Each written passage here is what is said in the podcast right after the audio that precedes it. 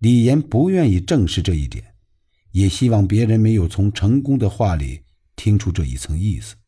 他没有笑，而是正色说：“不，程书记，您还是有自己的真知灼见的。关于桃花源和赤壁的考证，都具有很高的学术意义。”成功却潇洒地摇了摇那只夹着香烟的手，说。什么学术意义？我恰恰认为那些书呆子在断垣残壁之间可怜的爬来爬去，寻找莫须有的蛛丝马迹，说些可有可无的空话，毫无意义。桃花源在哪里？《桃花源记》本身是一篇文学作品，而文学的重要技巧之一便是虚构。焉知陶渊明不是在闭门造车，说穿了，他是借一个虚幻的世外桃源，寄托自己的乌托邦理想罢了。何必世间真有这么一个桃花源？又哪里真会有这么一个桃花源？今天的学者考证来考证去，考证出无数桃花源。如果陶渊明在天有灵，会嗤之以鼻的。至于《三国演义》本身就是演绎，即使《三国志》也不一定就是百分之百的史实。谁能保证字字句句准确无误？说不定陈寿心血来潮也妙笔生花，夸夸其谈有没有发生过赤壁大战这回事还说不定呢。后人又何必当真？李岩听得傻眼了。他在成功的手下工作多年，又在市委市政府同事四年多，还是第一次领教程书记的厉害，让人猜不透。他从你的研究领域勾起你的兴趣，提出一个桃花源，让你猜。你认真的说在湖南桃源，他偏说在四川酉阳，把你否了。而如果你说在四川呢，他恐怕就该说在湖南了，还是把你否了。李延回不该再扯什么赤壁。你认真的说赤壁在湖北蒲圻，他宁可沿用老掉牙的苏东坡黄州赤壁说法，把你否了。要是你先坚持黄州赤壁呢，那他就该主张蒲圻赤壁了。你左也不是，右也不是，只要发言，就身不由己的处于被动地位，等着他否定。他永远主动。如果你一定要和他争论个谁是谁非，必然自找没趣。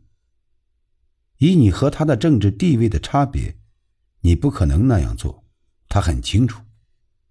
而当你不得已屈从于他的酉阳桃源说，黄州赤壁说时，他却又把本来极为正经的话题变得没正经，嘻嘻哈哈的说这一切全是扯淡，从而使你无地自容。这是一种什么策略？成功为什么要对他采取这样的策略？成功的话还没有说完，李岩也只有心怀惴惴不安而又迫不及待的听下去。这几年，我因为开会、参观、访问，走过不少地方，也开了眼界，见了世面。成功不慌不忙，他的话题像是手中的一根细软悠长的绳子，随心所欲的抛掷开去。不知道要抛到什么地方，但因为绳头系着你的心，你又必须小心翼翼的听下去。不知道同志们注意到没有？改革开放以来，国内有两大新闻：一是引进外资热，二是传统文化热。这两者看起来风马牛不相及，其实是对立统一、相辅相成。以中国目前的经济实力，要想在几十年内来一个飞跃，赶上或超过亚洲四小龙，进而跻身世界强国之列。不引进外资显然是不行的，这个道理不必多说。但是，国门一开放，资本主义世界的东西一拥而入，会不会连西方的糟粕也趁机而入？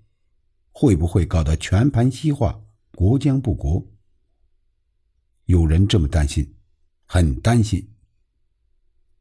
于是，传统文化热应运而生，孔夫子重新被抬到万世师表的下人高度，老子则成了精神偶像、文化象征，《易经》、八卦，不管懂的不懂的，都可以大谈一气，附庸风雅。还有什么食文化、茶文化、酒文化，铺天盖地而来。麻衣神相、阴阳风水、气功、特异功能，走火入魔，不一而足。好像这么一来，我们的自信心就十足了，免疫力就增强了，面对西方的文化渗透就刀枪不入了。如果真有这样的神效，当年在义和团身上，早就该充分体现了，八国联军也就不敢肆虐北京城了。